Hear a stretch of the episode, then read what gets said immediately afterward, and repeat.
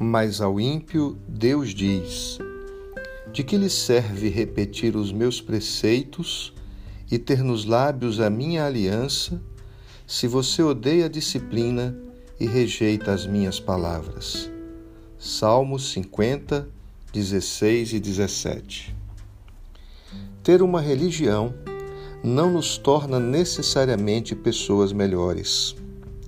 Ler a Bíblia, ir à igreja, fazer orações, cantar louvores, não nos servirá de muita coisa se tudo isso não vier acompanhado de uma vida coerente, marcada pelo amor a Deus e ao próximo.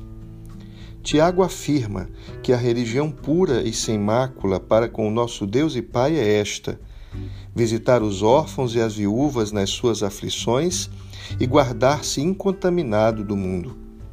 Não bastam palavras, por mais piedosas que sejam.